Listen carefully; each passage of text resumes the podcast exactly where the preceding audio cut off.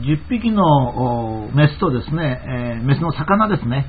それとまあ子供たちの群れが泳いでおりました。えー、そこに敵が現れますと、メスと子供だからまあ抵抗もできずに、まあ、皆殺しになります。まあ、それではまあ群れとしては生きていけないわけですから、これじゃ困るということで、10匹のメスのうち最も体の大きなメスがオスに、ま性転換をします。魚も結構高級な動物ではあるんですけども、それでもまだ体がかなり変わることができるわけですね。まあ、これを悪用して宣伝し、環境問題にして、しこたま設けたのが、実は環境ホルモンという架空の環境事件だったわけですね。まあ、これで、えー、それを主張した、まあ、ペテン師と言った方がいいと思うんですが、まあ、女性の生物学者を日本人は何回も日本に呼びまして、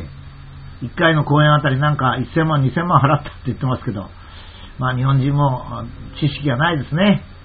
え大会社が環境省かなんかを出してますが、その大会社の中に生物をちょっとでも勉強した人はいなかったのかと、まあ、思ってしまうんですが、えー、まあ魚ぐらいになると性転換比較的容易で、まあ、正規もで筋肉も発達して立派なオスになります。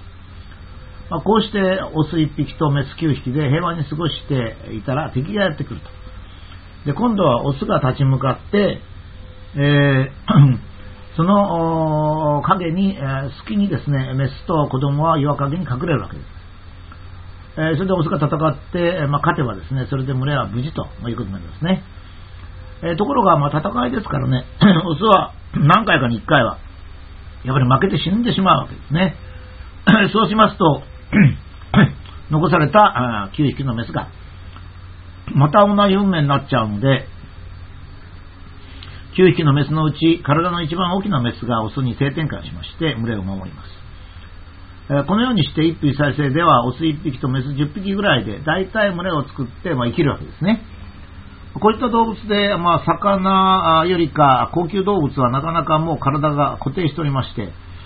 えー、メスがオスに自由に性転換したり、オスがメスになったりできないもんですから、まあ、あのボスオスというものを戦いの中で作るということになるわけで、まあ、人間もややそれの一部なわけですね。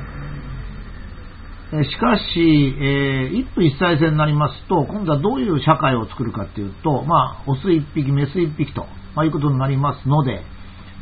えー、っと、今度は違う形を作らなければいけないわけですね。まあ、それが、まあ、例えば狼なんかがそれでありますが、えー、まあ、一夫一妻制であります。およそ 10km ぐらいの四方で、え縄張りを作り、ま、そこで、え人をあの敵を撃退するわけですね。まあ、結婚すると、オスとメスは絶対に離婚しません。え、子供を産み育てて、え、メスは一生終わり、オスは縄張りを確保して、食料を取り、そして敵を撃退してする生活をします。子供が生まれますと、やがてその子供、まあ、例えばメスですとですね、えー、嫁いでいくわけですね。で、まあ、その中には幸福な人生を送る娘もいるんですが、夫がですね、やっぱり縄張り争いで敵との戦いに敗れて死んだ場合ですね、縄張りも同時に失いますので、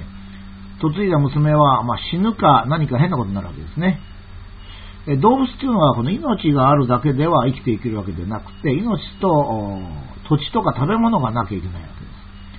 けです。で、普通はメスが命を確保する。つまり子供を作る。それからオスが土地や食べ物を、えー、作るとあ、確保するということで、メスがちょっと食べ物とか土地を確保することはできないわけですね。そこで、あの、メスは、娘は親元に帰ります。その時にもし両親が離婚していると、まあ、離婚すると、まあ、もともとその妻の人っていうのは、えー、妻の狼っていうのは死んでるわけですが、まあ、あの、え離婚してると娘も帰るとこがないので、えー、死んでしまいます。つまり、一夫一妻制でも一夫多妻制でもですね、生きる場所を確保するっていうのが、まあ、オスの、まあ、役割なんですね。ですから、まあ、離婚できないということになります。えー、まあ、あの、オスとメスで、えー、両性で生活をして子孫を残すのが生物の一つの形で、えー、まあ、これが一番いいということで、まあ、人間もそれであります。まあ、人間も昔は一夫一妻制だったり、一夫多妻制だったりしてるわけですが、まあ、その役割はま生物とま同じなわけです。ところが、まあ、人間の場合、ややこしいのは頭脳がありましてですね、必ずしも本能の命ずるままに生きることができないわけであります。したがってその変なことがいっぱい起こるんですよね。その非常に残念なこと、いろんなことが起こるわけですね。今のところ人間は一夫一妻制で、せっかく二十歳になると、えーこの男女の数同じようにするんですよね。あの生まれるときはちょっと男の方が多いんですね。男の方が死にやすいもんですから、もちろんあの病気にも弱いし、まあ、交通事故も合うというようなことで、男がちょっと多く生まれるんですね。生物は非常に不思議なもので、えー、生殖年齢といいますか、20歳ぐらいの時にちょうど男女の数を同じくするように産んでくれるという、まあ、神秘もあるわけですね。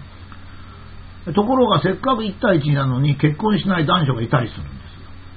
まあ、シングルがいいなんてこの頃言ったりしますからね、まあ、変なことになりました。結婚しても離婚する人もいるわけですね。まあ、これは人間が不完全な頭脳を持ってるからで 本能をちょっと抑えきらないんですね。今、本能の100倍の情報頭脳が持ってると言いますが、それでもやっぱり頭脳が本能を完全には抑えきれない。えー、かといって、えー、っとえー、本能も頭脳を抑えきれない。中途半端な、ま、存在なので、離婚したりなんかしてると。まあ、こんなことになるわけですね。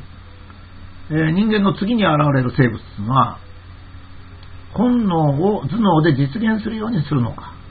それとも反対に本能がさらに低下して、まあ、頭脳だけで行動するようになるのかは今のところ不明であります。